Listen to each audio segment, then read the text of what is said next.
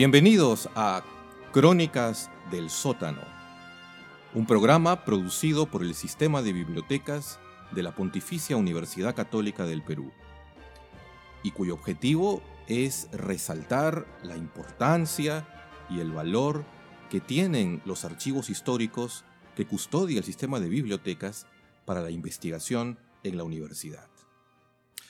Y en esta oportunidad creo que ya en un tercer podcast, vale la pena hablar un poquito de la historia del área de colecciones especiales donde se custodian estos archivos tan importantes.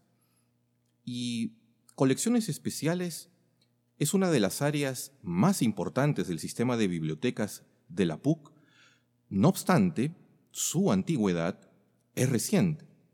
La creación de la biblioteca es contemporánea a la fundación de la PUC, pues surge en 1917 con el donativo de 3.000 volúmenes efectuado por los deudos de Carlos María Elías de la Quintana. Conforme la biblioteca fue creciendo, surgió la iniciativa de crear un área que sea responsable de la catalogación de algunas primeras ediciones y folletería antigua que habían sido adquiridas en los años posteriores a 1917. Por lo tanto, surgió el área de colecciones especiales, que desde su origen trabajó exclusivamente con material bibliográfico. Sin embargo, esta función cambió en 1986, pues ese año el sistema de bibliotecas de la PUT adquirió su primera colección de archivo histórico. Se trató de la colección Martín Adán, que reúne libretas, apuntes manuscritos, correspondencia, fotografías, entre otros documentos que habían pertenecido al poeta Martín Adán. Desde 1986, el sistema de bibliotecas de la PUC ha ido adquiriendo, ya sea mediante la modalidad de compra o donativo, valiosas colecciones de archivo que en la actualidad suman un total de 46. Si bien, siendo un volumen, por cierto, aproximado, de casi 50.000 documentos. Un volumen de esta magnitud ha exigido que Colecciones Especiales ocupe un espacio adecuado dentro del edificio de la Biblioteca Central, precisamente el segundo sótano. Por lo tanto, desde el año 2001, esta importante unidad del sistema de bibliotecas de la PUC está ubicada en aquel lugar, misterioso, profundo, pero que custodia valiosos documentos, contando, por supuesto, con personal especializado para la organización bibliográfica y documental, así como el uso de equipos y mobiliario que permiten la adecuada conservación de valiosos materiales. Y quiero referirme en particular, de forma muy breve, a dos archivos que son custodiados en aquella área.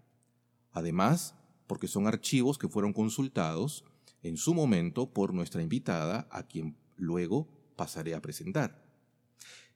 Y me estoy refiriendo en primer lugar al archivo Enrique Camino, adquirido en el año 2000 y que contiene aproximadamente 8.000 documentos, donde es posible obtener información sobre la trayectoria personal, familiar, artística e incluso académica del pintor peruano Enrique Camino Bren. Y la segunda colección es el archivo del Gobierno Revolucionario de la Fuerza Armada, adquirida en el año 1998.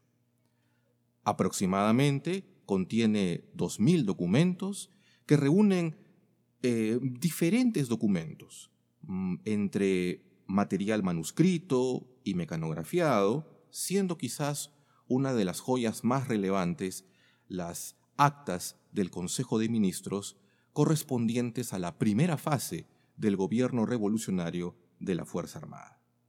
Por supuesto, además de informes, folletos, publicaciones, todas relacionadas con tanto la primera como segunda fase del gobierno de la Fuerza Armada.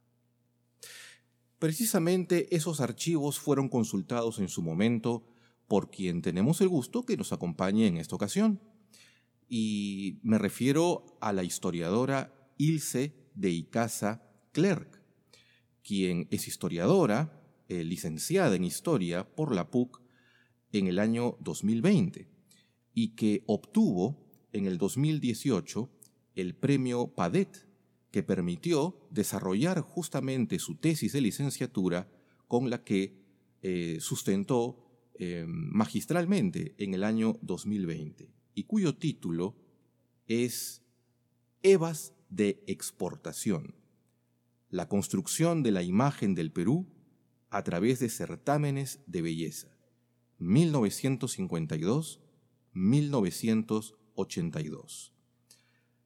De hecho, es un trabajo que para mí ha sido un verdadero placer poder leer y por supuesto disfrutar de algo que a mí me llamó poderosamente la atención, que tenga un total de 562 citas a pie de página. Y de hecho citas muy noticiantes e incluso muy amenas con las que la autora dialoga con el lector al momento de ampliar mucha de la información relacionada con un tema tan curioso, pero no menos interesante, como son los certámenes de belleza en el Perú. ¿Cómo estás, Ilse? Hola, Julio, ¿cómo estás? Estoy muy bien, muy feliz de estar acá contigo. Qué bueno. De hecho, este es nuestro tercer podcast y vamos a iniciar esta, este diálogo, esta conversación, con una pregunta que me viene a la memoria, la presentación del libro de Karen Paulsen, eh, Somos Ciudadanas, donde tú eh, formaste parte de la mesa que se formó en la Facultad de Letras y Ciencias Humanas al momento de presentar esta eh, importante investigación que se convirtió en libro y que, por cierto, Karen Paulsen fue nuestra entrevistada en el podcast número 2. Y en esa presentación tú refieres la importancia para la investigación que tiene el área de colecciones especiales de la PUC, que yo realicé al inicio un esbozo histórico. Y quisiera escuchar, en primer lugar, tus comentarios a la siguiente pregunta.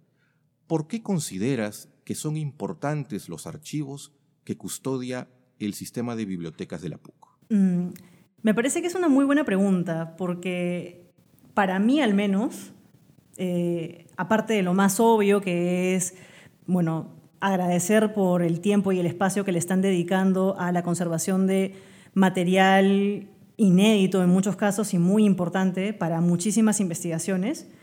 Para mí la importancia es que tiene un valor sentimental tremendo. Yo estoy casi segura que no habría aterrizado a mi tema de tesis si no hubiera sido por una visita que yo hice en el 2016, me parece, en el curso de Jorge Locio, eh, de metodología histórica a las colecciones especiales. Yo no sabía que existían. Y pues ahí en el sótano de la biblioteca me encontré con, una cantidad de información que jamás en la vida se me habría ocurrido revisar. ¿no? Y ahí fue quizás mi primer acercamiento a la revista Figuritas y al tema de la eugenesia, que es transversal a casi todas mis investigaciones. Yo lo sigo trabajando y traté de, pintar un poco mi tesis también con, con el tema de la eugenesia porque me pareció fascinante. Entonces, para mí las colecciones especiales tienen ese valor. Y curiosamente en aquella presentación tú mencionas que esos archivos están infravalorados por la propia comunidad universitaria,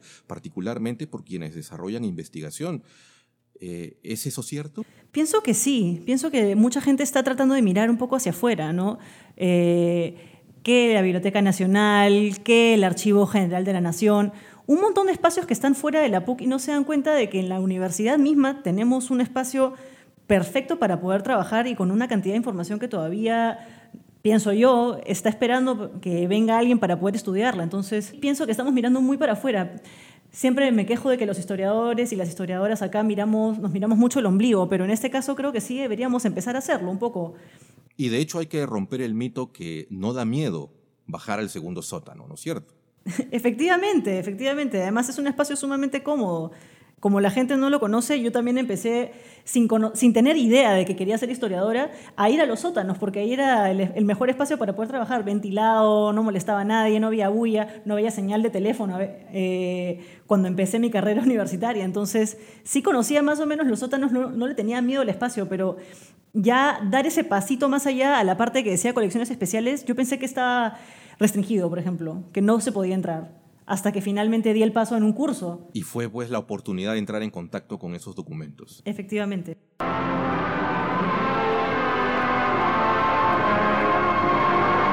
Factor, name renowned the world around.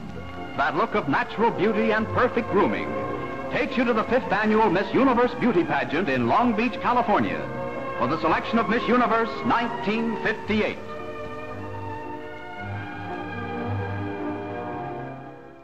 Muy bien, de hecho, quiero ya entrar en materia de tu tesis, que no deja de ser cautivante el título que tú colocas, tomando de hecho esta expresión de alguna de las fuentes que tú revisaste, EVAs de exportación, al momento de eh, abordar este tema vinculado con los certámenes de belleza en el Perú. Y por eso mi primera pregunta ya entrando en materia de tu tesis es, ¿por qué un tema como los concursos de belleza, que a primera vista puede ser banal, es útil para examinar procesos históricos? Bueno, el tema de los certámenes de belleza para mí es importante porque en él convergen varios fenómenos, varios procesos, entre ellos, por ejemplo, lo que es el biopoder eh, de Michel Foucault, en tanto, digamos, concepto, yo entiendo los certámenes de belleza como un escaparate global que de alguna manera nos adoctrina sobre qué es la belleza. Eh, por ejemplo, hasta los años 70, y bueno, eso, quiere decir más o menos durante unos 20 años, porque los certámenes de belleza modernos que yo toco en la tesis son eh, de los años 50, Miss Mundo de 1951 y Miss Universo empieza un año después.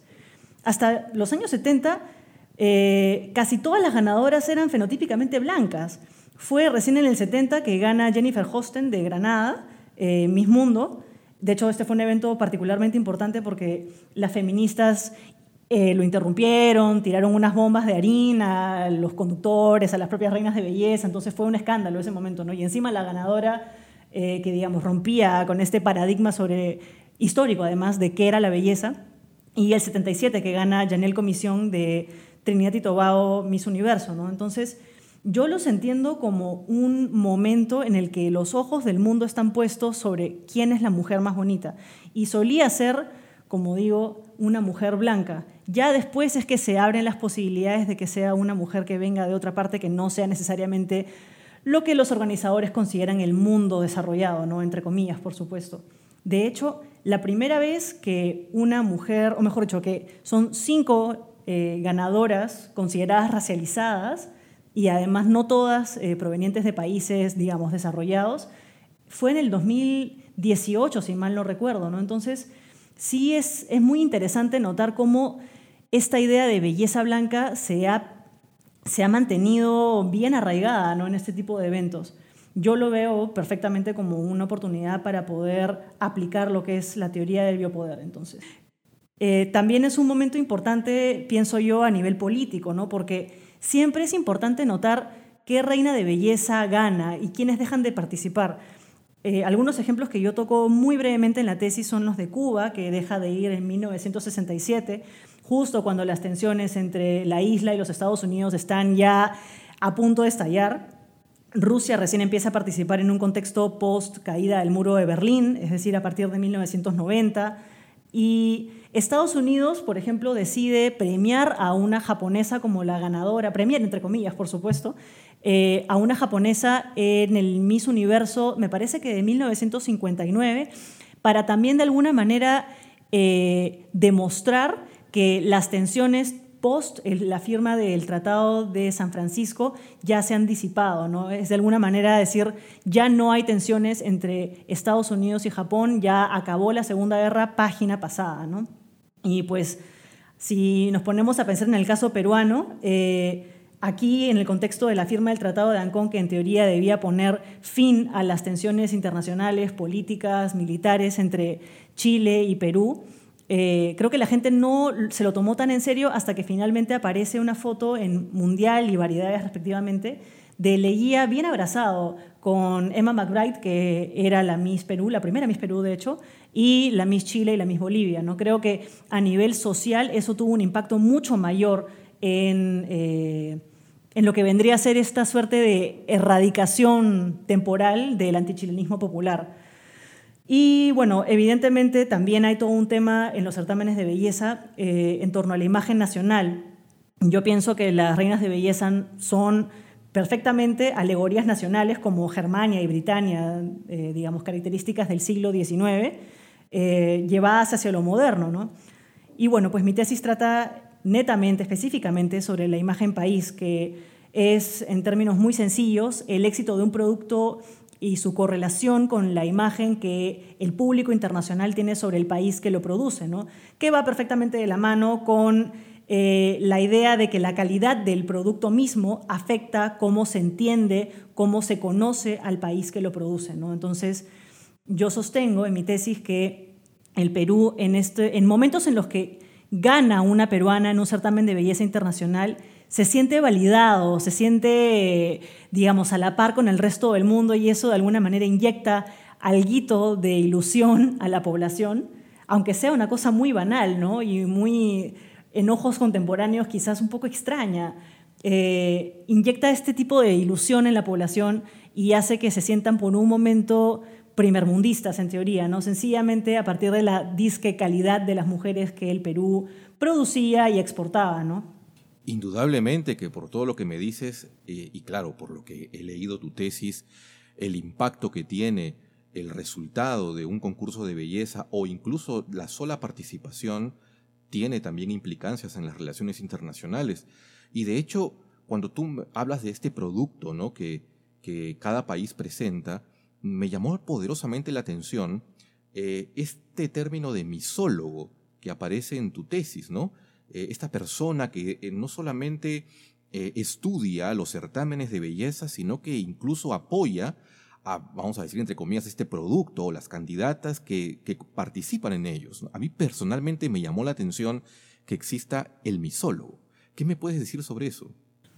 Eh, yo tampoco los conocía muy bien cuando empecé la tesis, la verdad. Yo, eh, bueno, para empezar, en términos de fuentes, jamás había tenido un acercamiento tan, tan importante con lo que era la historia oral. Jamás había elaborado entrevistas más allá de una que otra cosa bastante breve para un curso de repente. Entonces, empecé entrevistando a reinas de belleza.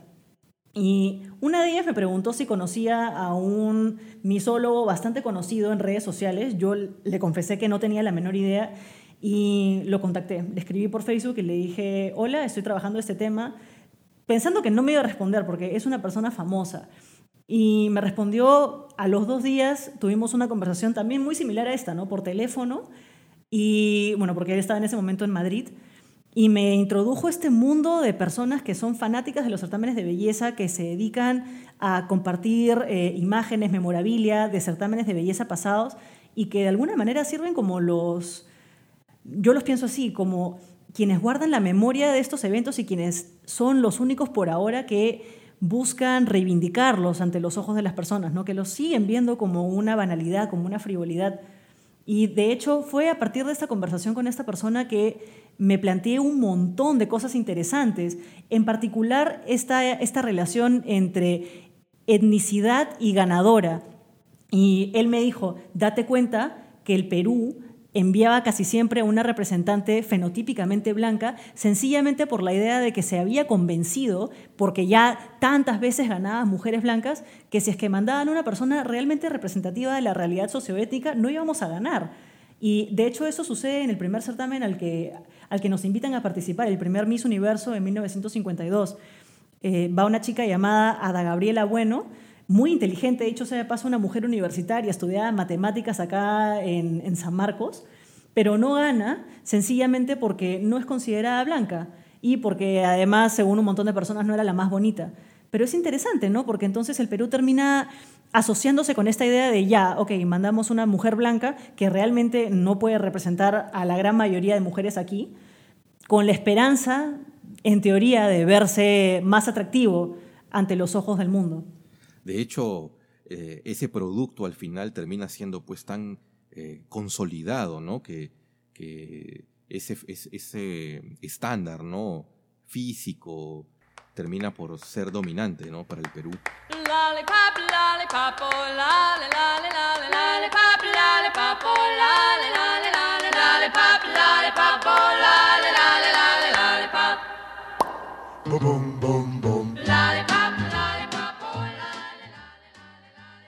Pero yo quisiera hacer un poquito de, historia, retroceder un poquito en el tiempo y hacerte una pregunta.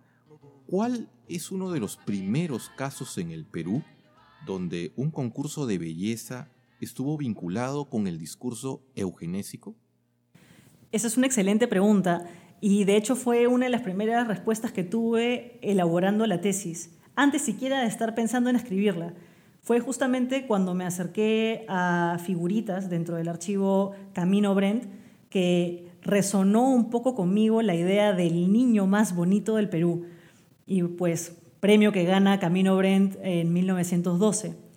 Ahí fue la primera vez que yo empecé a ver esta idea de, los niños y, bueno, los niños que poseían belleza como flores, eh, ¿cómo los llamaban? Aparentemente lindos capullos de rosa, nácar y terciopelo.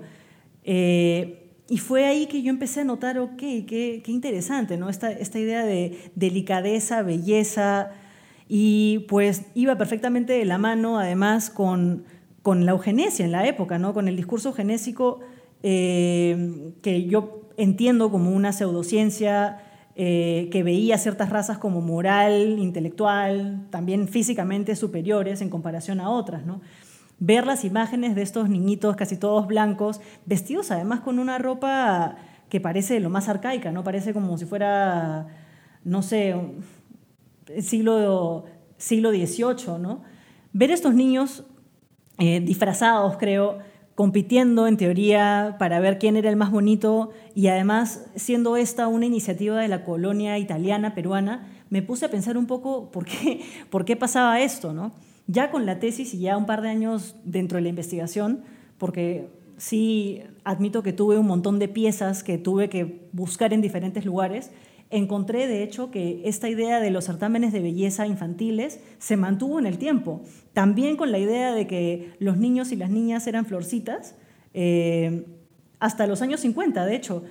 Eh, ya para los años 50 no, no es una iniciativa de un grupo de extranjeros aquí, sino más bien eh, parte de la Exposición Nacional de Ganadería, donde aparecen el premio al Mr. Pinta y la Miss Graciosa niños que tenían que tener menos de cinco años, pero tenían que ser considerados bonitos también, ¿no? Y de hecho, incluso Camino Brent recibe un diploma, bueno, siendo un niño, obviamente. No recuerdo cuántos años tenía, pero, pero hay un diploma que le dieron por ser el niño más lindo del Perú. Sí, sí recuerdo haberlo visto. Lo que más recuerdo y lo que, lo que tengo en la cabeza grabado es el, el tipo de artículos que aparecen en figuritas, ¿no? Más allá de la idea de, niños sanos, niños fuertes, niños que eventualmente se convertirán en ciudadanos ideales para sacar adelante a la patria, también está esta idea de madres, ustedes tienen que alimentar a sus hijos con emulsión de Scott, con gotitas no sé qué, siempre con esta idea muy médica detrás de estos niños tienen que ser sanos, tienen que verse bonitos, tienen que ser robustos también y estos son el futuro del país. Recuerdo también mucho esta idea de, los orfanatos y de cómo Figuritas ayudaba ahí, pero siempre está esta idea y quizás, eh, no, sé, no sé qué te parezca esto, pero a mí recuerdo que me jalaba mucho el ojo el hecho de que a toda la parte vinculada a los certámenes de belleza infantiles siempre la colorizaban, mientras que eh, artículos que son no sé, menos emocionantes, por así decirlo, siempre están en blanco y negro o con una tinta de color azul, color, color rojo, nada muy llamativo para los ojos. Entonces, sí recuerdo este desbalance, digamos, por lo que era la belleza y por lo que eran los concursos de belleza infantiles, que de hecho se mantienen durante casi toda la República Aristocrática, ¿no? una buena parte al menos. Exacto, es una estrategia comunicacional que, por cierto, esta eugenesia, como muy bien tú dices, es una pseudociencia fue impulsada por los médicos, ¿no? Y eh, no obstante, si bien hubo algunos discursos de la eugenesia radical, pero fueron los menos. El Perú más se inclinó por una eugenesia mucho más educativa, ¿no? Es decir, no tan radical, por ejemplo, de exterminar a una raza o de, o de aislarla, sino más bien de formarla a través de la higiene, a través de la educación. Creo que uno de los más reconocidos en ese campo fue Carlos Enrique Pasoldán. Por eso no, no tuvimos el caso de Brasil o de Inglaterra o de Argentina, donde llegaron a tener discursos mucho más, más duros ¿no? de la eugenesia. Sí, sí, sí, sí, es cierto. Justo cuando yo estaba revisando lo que es el archivo Camino Brent, estaba haciendo un paper que, de hecho, me sentí un poco extraña autocitándome en la tesis, no voy a decir que no, pero hice un trabajo justamente que hablaba sobre estas tesis médicas y, en particular, aparte de, de Pasoldán, recuerdo lo que decía Clemente Palma, que se preguntaba sobre el porvenir de las razas eh, en 1898, si mal no recuerdo. Y sí, creo que estaba latente esta idea de ¿Qué hacemos con estas personas que no queremos que procreen y qué hacemos o qué, de qué manera fomentamos que ciertos grupos sí tengan una cantidad enorme de hijos y se esmeren en que estén sanos, limpios también, pues esta idea de la higiene es siempre presente. Entonces sí, sí, recuerdo algo, pero tienes toda la razón, no era particularmente violento, sino con las justas quizás una preocupación. Correcto. De hecho, vamos a entrar en materia ya de los certámenes de belleza Em, de hecho, hemos identificado, o tú has identificado, ¿no? este antecedente eh, muy interesante de Camino Bren, de los niños y los concursos de belleza. Sin embargo, em, mi pregunta siguiente es, ¿por qué tuvo impacto en el Perú la coronación de Gladys Sender como Miss Universo 1957? Bueno, más allá del hecho de que fue la primera Miss Universo latinoamericana, eh, el quinto año que se celebraba el certamen, es decir, al toque, en un momento en el que casi todas las ganadoras habían sido eh, o eh, pertenecientes a países nórdicos o norteamericanas, pues fue potente. Y pienso también que tiene que ver mucho el hecho de que haya ganado en un contexto en el que el Perú está intentando venderse como un país cercano a los Estados Unidos. Justo un año después, eh, Nixon viene acá como parte de su gira latinoamericana para ver cómo estaban las relaciones entre, digamos, el hermano mayor y los hermanitos menores.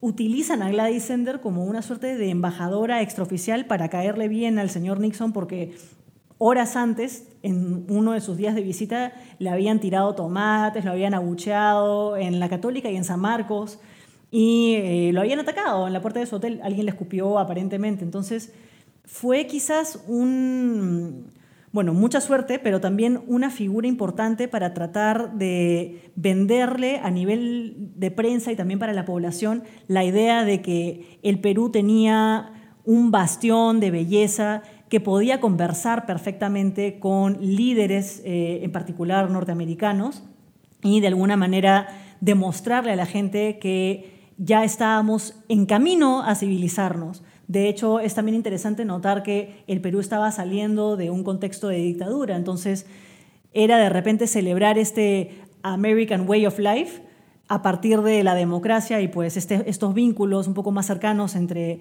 Gladys y el Perú. Sin ir muy lejos, eh, la respuesta que da Gladys cuando ella, antes de ser coronada, justo antes, eh, es interesantísima de analizar y de hecho lo hago en la tesis porque es un primer momento en el que el Perú de boca de su representante nacional o alegoría nacional personificada, dice que las estrellas norteamericanas brillan con el sol peruano. Y ahí es que uno se da cuenta, acá hay una agenda política detrás. Entonces, creo que ahí hay algo, hay algo bien interesante. Pues esta validación internacional y decirle o demostrar que supuestamente el Perú está a la par con el resto del mundo es potente. Claro, de hecho tú en la página 62 de tu tesis dices lo siguiente, la figura de Gladys fue determinante en el proceso de renovación de una imagen y orgullo nacional erigido en torno a la belleza de las peruanas. Y de hecho tiene que ver con lo que tú estás comentando anteriormente. Em, pero con Gladys Sender hay una serie de frases eh, que se vinculan con una imagen que debe tener la mujer en ese contexto. Y me llama la atención, por ejemplo, estas frases que se repiten en la prensa, como por ejemplo que Gladys no la ha besado jamás un hombre. Eh, es decir, que incluso es una persona que reúne ciertas características de lo que viene a ser una peruana decente. Em, ¿Qué me puedes decir al respecto de eso? Pues que choca con el momento en el que las mujeres acceden al voto. Es justo en 1955 que se legaliza el sufragio femenino acá y yo pienso, es curioso porque lo, venden medios de prensa que son dirigidos por mujeres, como por ejemplo Caretas con Doris Gibson. Eh, se vende esta idea de que la mujer no debe votar, sino que debe volver estos valores tradicionales que son representados eh, por la misma Gladys, que también dice que quiere tener la cantidad de hijos que Dios le dé, que ah, después de ganar Miss Universo se rehúsa a tener un contrato en Hollywood como actriz, que era parte de los premios, no quiere posar en bikini, lo único que quiere hacer es regresar a su país para conocer a alguien y casarse. Y de hecho eso es lo que ella hace, cosa que la hace ser, si es que ella esperaba ser una estrella más o menos famosa, eso creo que la hace ser una superestrella, lo que yo considero una celebridad clase A aquí. Una verdad moderna de país milenario, la ñusta, la virreina acordaron su brazo. Yo vi tan Gladys los cinco continentes, Gladys peruana, gualimeño pregón. Yo vi tan Gladys los cinco continentes, Gladys peruana, gualimeño pregón. Y de hecho, eh, ese escenario en el que se muestra esta construcción de Gladys Sender, también hay un correlato, ¿no? De como tú acabas de decir de caretas, hay una especie de pugna o de eh, competencia con gente, ¿no? Sí, pero gente, creo, tiene noticias un poco más sensacionalistas. De hecho, eh, bueno, eso, eso se mantiene en el tiempo, como luego te contaré para el caso de Madeline Hartog Bell pero gente la fotografía a Gladys Sender con Richard Nixon en una fiesta y osan decir algo como se han tomado una foto juntos y es porque el señor Nixon se ha enamorado de ella, la esposa está molestísima. Entonces, creo que son medios de prensa que tocan temas similares, pero que gente lo hace de una manera un poco más eh, maliciosa. De igual manera es interesantísimo como fuente. ¿eh? Yo lo utilicé, pero sobre todo Caretas, porque Caretas está en la universidad. Y, de hecho, este, a mí personalmente me impactó el momento en el que tú describes lo que le sucedió a la ex Miss eh, Marianne Sarmiento, que termina muy mal y además expuesta en esos medios. Efectivamente, en Caretas. Caretas eh, la convierte. Bueno, primero que nada fue Caretas el, que, el medio que la apoda la novia del Perú. Y pocos años después solo la sacan para criticarla, para hablar de su divorcio, que en ese momento era también escandaloso. Eh, y finalmente ya hace, me parece que unos 10 años, diría yo, la sacan como una persona que está muriendo eh, por temas vinculados al alcoholismo, que está viviendo en la miseria, que no tiene casa propia, y básicamente mostrándola como un no seas como ella, un, un ejemplo de cómo una mujer no debe terminar siendo. Entonces, sí, es, es, muy, potente cómo un medio de prensa tiene la capacidad de construir héroes, heroínas, eh, ejemplos y cómo también puede terminar de destruirlos si es que no encajan con lo que se espera de ellos. ¿no? Merian Sarmiento lamentablemente no es Gladys Sender. Exacto. Entonces, sí, sí, sí, efectivamente, no es Gladys Sender, entonces no, no llega a calar como parte de, las reinas de bellezas aceptadas por el panteón, digamos, de, bellezas, en el cual yo considero solo está Gladys y más recientemente María Julia Mantilla. De hecho, yo aprecio que es una etapa muy conservadora, de repente hasta cucufata, eh, con relación al, rol de la mujer, porque incluso en el concurso, eh, y corrígeme Ilse, en el que gana eh, Sender, la Miss Estados Unidos fue eliminada por descubrirse que era casada y que tenía dos hijos. Sí, efectivamente. Eh, de hecho, es algo que se recuerda bastante. Cuando yo entrevisté a Gladys Sender, tuve la suerte de poder hacerlo para la tesis, me comentó lo mismo, que fue todo un escándalo, que la sacaron a patadas y apareció en la prensa hasta aquí.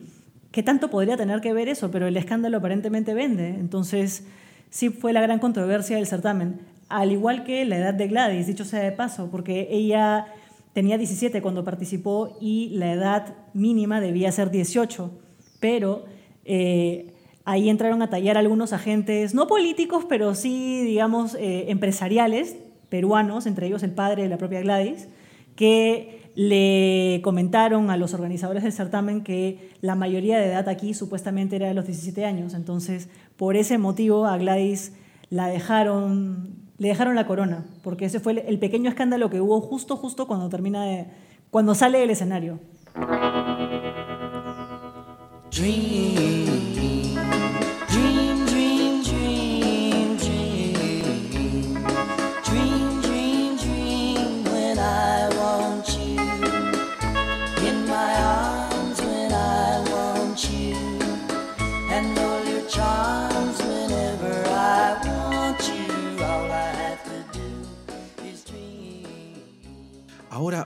Continuando con nuestro recorrido histórico, mm, mi siguiente pregunta es, eh, ¿qué cambios y continuidades históricas existen entre la coronación de Gladys Sender, Miss Universo 1957, y la de Madeleine Harton Bell, Miss Mundo 1967?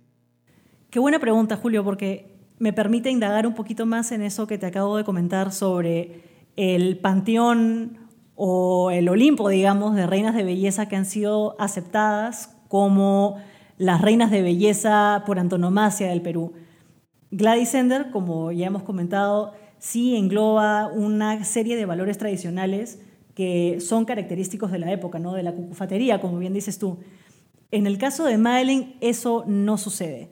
Y si bien son 10 años los que separan la coronación de una con la de la otra, hay un montón de cambios a nivel social que impiden, creo, que Madeleine salga adelante en un contexto peruano. Creo que el Perú se quedó un poquito atrás en un momento en el que la revolución sexual, la liberación de las mujeres estaba en pleno auge. Madeleine, lamentablemente, no solo como parte de sus obligaciones la obligan a ir a Vietnam y a besar a soldados norteamericanos, que de hecho se debe haber visto terriblemente mal aquí en particular porque empalma ese viaje con eh, el inicio del gobierno de Velasco, en el que las relaciones internacionales entre Perú y los Estados Unidos pues, se tensan terriblemente. Aparte de eso, Madeleine, creo yo, no cuenta con un grupo de apoyo tan sólido como el de Gladys. Gladys cuando fue a Miss Universo fue con su padre, fue con su tío, su mamá estaba de acuerdo. Madeleine, al ser un poquito mayor y un poquito más independiente, creo que no cuenta con el apoyo de gente que le diga qué decir y qué no.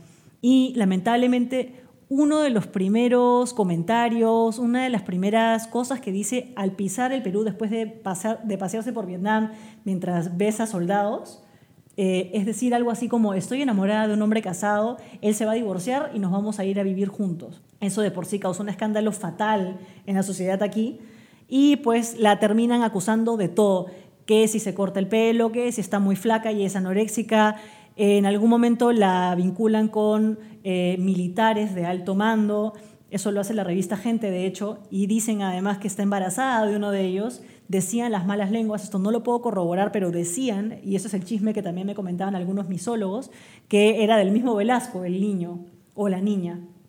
También la acusan de estar vinculándose con, le decían camarada, la acusan de aparentemente estar teniendo relaciones con eh, altos mandos de la Unión Soviética. Entonces, cada cosa que hacía la pobre Madeleine era sujeto de crítica.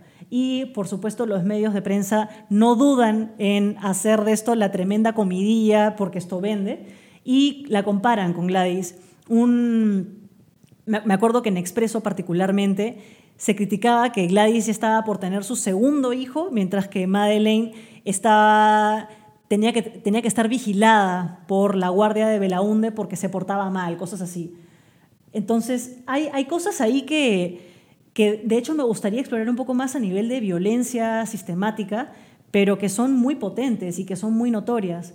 Entonces, ahí hay una diferencia tremenda entre ambas coronaciones y lamentablemente no se sostiene la idea de la reina de belleza peruana tradicional. Más bien, Madeleine rompe con todo eso y lamentablemente termina convirtiéndose en persona, persona non grata. Lo que además hace que ella se termine quitando del país, se termina yendo y no regresa hasta bien entrados los años 90 para ser jurado en un Miss Perú. Pero tengo entendido, ya no habla sobre certámenes de belleza precisamente porque le rompieron el corazón. Eso fue lo que me comentaron los, los misosólogos. Así que ahí lo tenemos, mientras que Gladys Sender sigue estando invitada, sigue siendo una figura importante. Ella me decía que era que por lo menos una persona la reconoce al día, mientras que Madeleine Hartog Bell es alguien que, no sé, terminó siendo infame, lamentablemente. Y eso que ella para mí es una figura importantísima. De hecho, creo que es una de mis reinas de belleza favoritas pero lamentablemente la gente no opina como yo. De hecho, el contexto en el que eh, logra la coronación Madeleine Harton Bell, eh, tú transcribes algunas frases que aparecen en, en, diarios, como por ejemplo que Madeleine es un ingenuo juguete de grandes intereses ajenos a los del Perú. incluso que amaba, como tú muy bien has dicho, ¿no? Amaba a un hombre que estaba en vías de divorciarse. Es decir, acá hay un impacto fuerte del contexto de la Guerra Fría, eh, como bien has dicho, ¿no? El tema de la, de la, izquierda, el comunismo, pero también de la contracultura de los años 60. Porque que Madeleine aparezca, como tú lo describes en tu tesis, fotografiada eh, sin ropa interior, es que rompe el canon de, que tenía Gladys Ender. ¿Qué, qué, qué opinión tienes al respecto? que Madeleine Hartog Bell estaba. que Madeleine Hartog Bell sí, de alguna manera, había logrado conocer lo que era eh, a nivel ideológico la contracultura en el mundo, porque había viajado muchísimo, pero que al llegar aquí se encuentra con un Perú que estaba completamente atrasado a nivel de liberación o a nivel de ideas sobre la liberación femenina.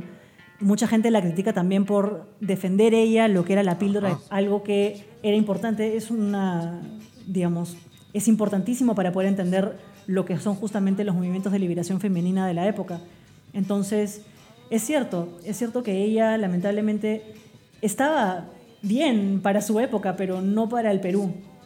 Y pues eso lamentablemente le jugó en contra.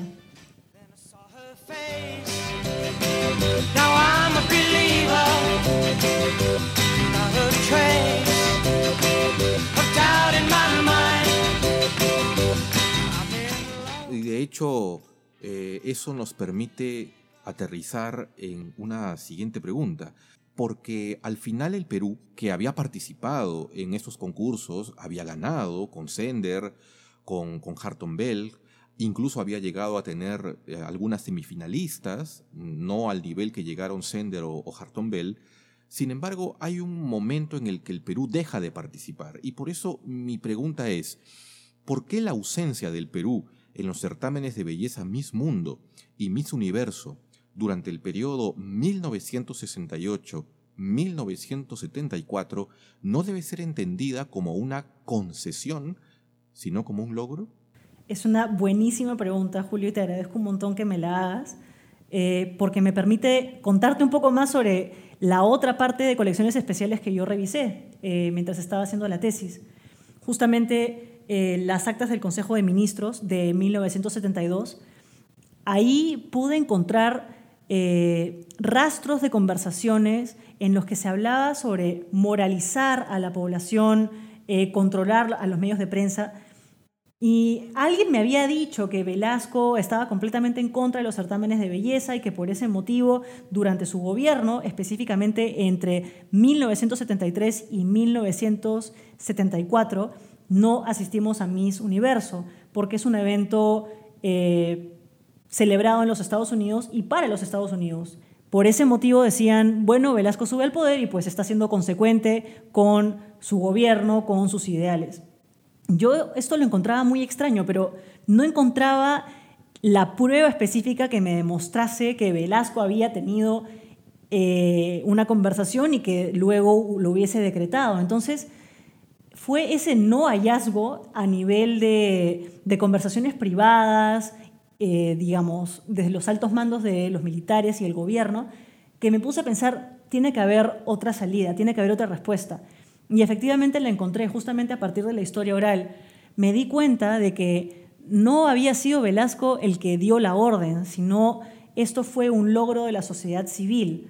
Tiene que ver con que las feministas de los, de los 70, en particular Helen Norvig, a quien yo entrevisto para la tesis, se empeñaron tanto con que se cancele un certamen de belleza local llamado el Miss Verano o Reina del Verano, que finalmente esto llega a oídos de Velasco, dicho sea de paso, gracias a la propia Orbic, porque ella estuvo dentro del Comité de Reforma Educacional del 72, que incorporaba un artículo en el que se valoraba y dignificaba el rol de la mujer. Y es finalmente con ella que se empiezan a tener conversaciones sobre la importancia de que el Perú se retire de ese tipo de eventos. ¿no? Entonces, logro, o por lo menos intento, demostrar que no es algo que viene desde el gobierno, desde el poder, y que no es cuestión de que, porque mucha gente pensaba que al expropiar Velasco los medios de prensa, muchas veces estos eran quienes auspiciaban a las reinas de belleza y estos eventos, no es más bien eso, sino por el contrario, un pedido de la sociedad civil que protesta y que logra al final tener éxito. Ya después, cuando Velasco sale, es que finalmente se, vuelve a participar, pero yo creo que ahí Miss Universo y, y también Miss Mundo, por supuesto, de alguna manera nos castigan, por así decirlo, porque no encuentro una participación exitosa, es decir, no encuentro a una peruana en el top 10 o el top 5 en todo ese tiempo, hasta bien entrados los años 90, que empiezan a haber premios por todo, premios como cancha, como diría quizás Acuña. Se gana, creo, la mejor, mejor pelo, premio Head and Shoulders, cosas así. Pero de que encajen o que ganen algo más allá de eso, o bueno, mejor traje nacional pero más allá de eso no hay. Entonces, sí es interesante quizás notar que la política está muy, muy enraizada en lo que son la participación de diversos países en estos eventos. ¿no? Y pues el caso de Velasco es importantísimo porque nos permite vincular el sentir de las feministas, esta idea de el antiimperialismo con los ideales del gobierno revolucionario que se terminan traduciendo en una no participación. De hecho, al final, esta eh, labor de Helen Orvik, eh, que de hecho era eh, pareja ¿no? de una persona muy vinculada al régimen, como Salazar Bondi, se va a plasmar, como tú bien lo desarrollas en la tesis, en la Ley General de Educación de 1972. Es decir, allí se consolida una imagen de la mujer peruana tal y como pensaba en todo caso el régimen. ¿Estoy en lo correcto? Sí, yo pienso que es un momento en el que finalmente se le, se le da un valor o se revaloriza el rol de la mujer y se empieza a cuestionar por qué tenemos que estar en la cocina, por qué tenemos que estar planchando, por qué no podemos ir a la universidad como personas normales. La propia Orbi, que me contaba eh, en la entrevista que tengo con ella, que a ella le preocupaba mucho sentir que las mujeres acá se quedaban y que tenían que vivir para servir al marido, ¿no? Conversaciones que hasta hoy tenemos, ¿no? A nivel político y que siguen chocándonos. Entonces, ella sí fue para mí muy importante para poder salir adelante y para poder desarrollar eh, el rol del feminismo aquí. Por supuesto que hay un montón de otros agentes y actrices y actoras, como queramos llamarlas, pero para mí ella es fundamental para entender cómo un grupito pequeño, porque eran 100 más o menos, en esa época por supuesto no existían lo que son las redes sociales, por ejemplo, eh, ni tampoco el teléfono era muy de fácil acceso, entonces el boca a boca fue lo que convocó este meeting fuera del Sheraton para criticar y para protestar contra el Reino del Verano. Eh, y pues como un evento o una protesta relativamente pequeña pudo terminar teniendo un efecto tan potente que hasta llegó a los oídos del presidente, ¿no?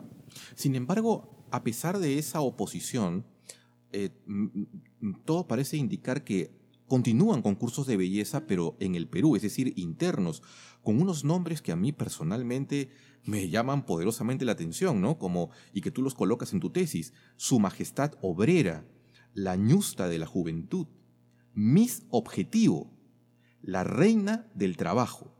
Es decir, un fuerte vínculo con el gobierno de Velasco. Sí, con los ideales que estaba promoviendo el gobierno, por supuesto. Y además de eso, también hay uno que me parece particularmente interesante, que es este, La Morena de Oro. Era celebrado en el Teatro Municipal y pues yo lo veo como un ejemplo muy fuerte, muy ofensivo también, de sexualización de ciertas mujeres a partir de una cuestión racial. Pero efectivamente, en esa época salen certámenes de belleza por todas partes, porque sí existía una demanda, solo que no querían que esto estuviera en relación con los certámenes internacionales desde fuera. Se quería revalorar o se quería poner, digamos, en el escaparate nacional a las nuevas mujeres, las mujeres que valían la pena, las que debíamos emular. Y también están los de la empresa privada, la reina de la madera, la reina del aeropuerto, la reina de las secretarias. Entonces, hay certámenes de belleza por montones en esa época.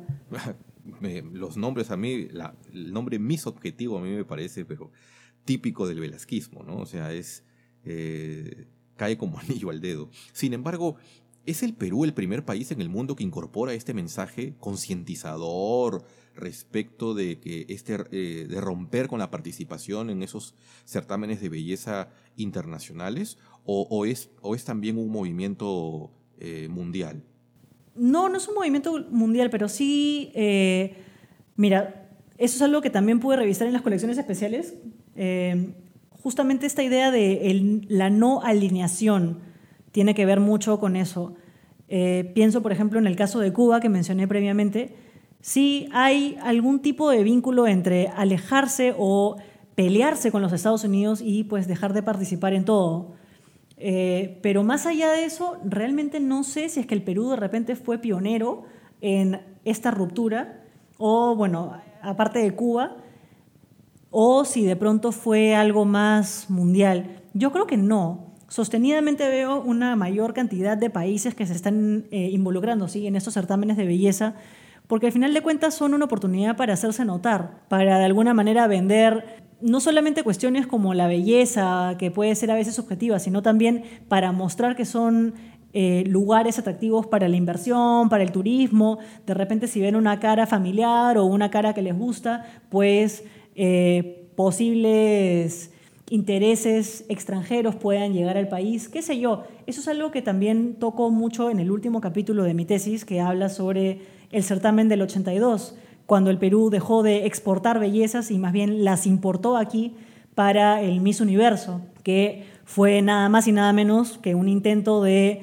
traer de nuevo la atención internacional al Perú en un momento de profunda crisis económica, política, social, como queramos verlo.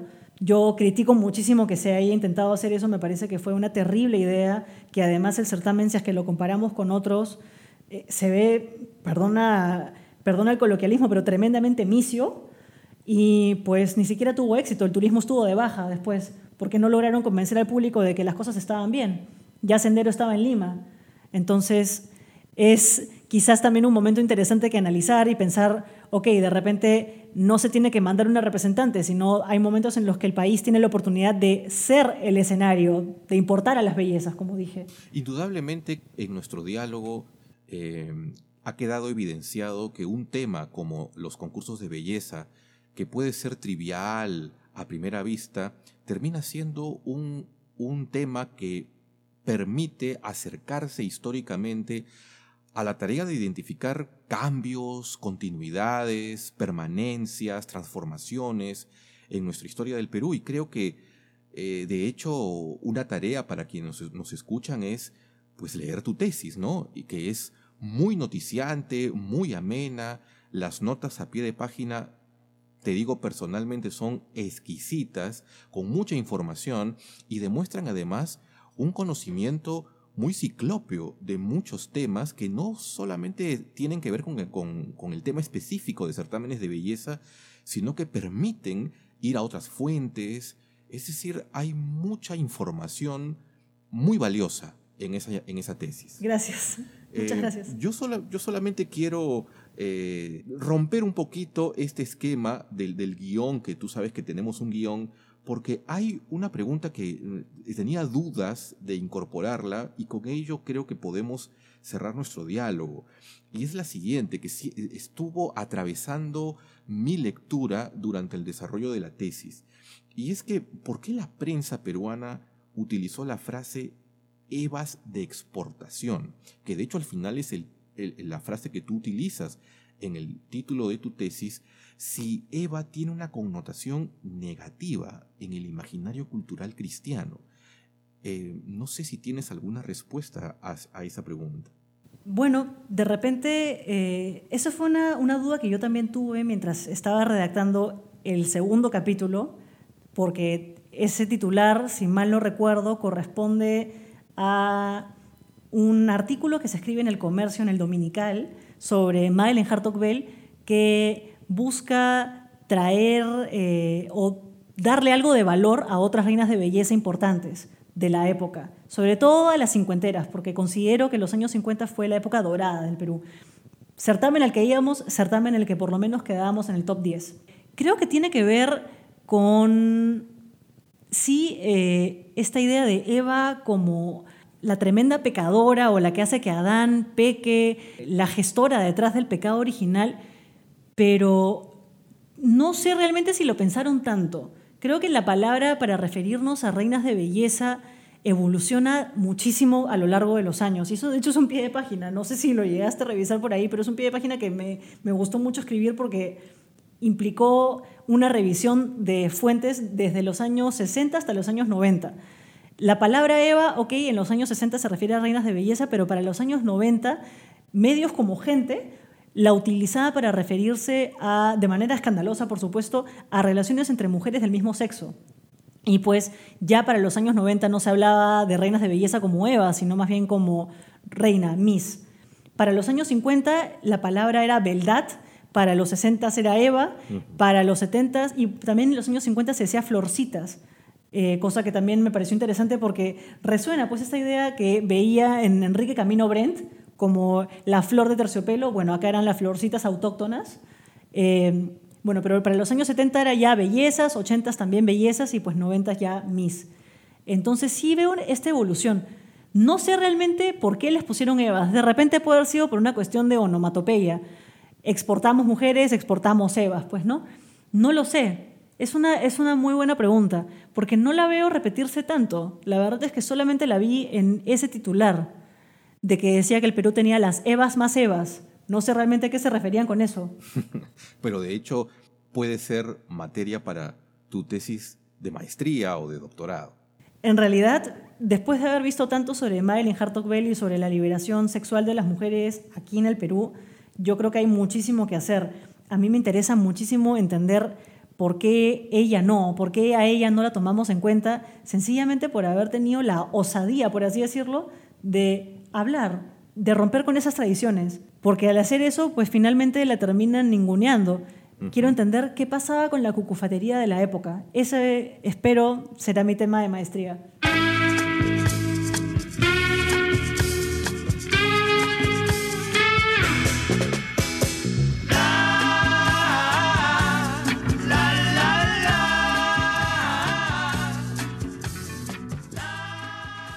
Ilse, ha sido un placer dialogar contigo y de hecho invito a todos los que nos escuchan a que puedan leer la tesis de Ilse, que vuelvo a repetir, se titula Evas de exportación, la construcción de la imagen del Perú a través de certámenes de belleza, 1952-1982.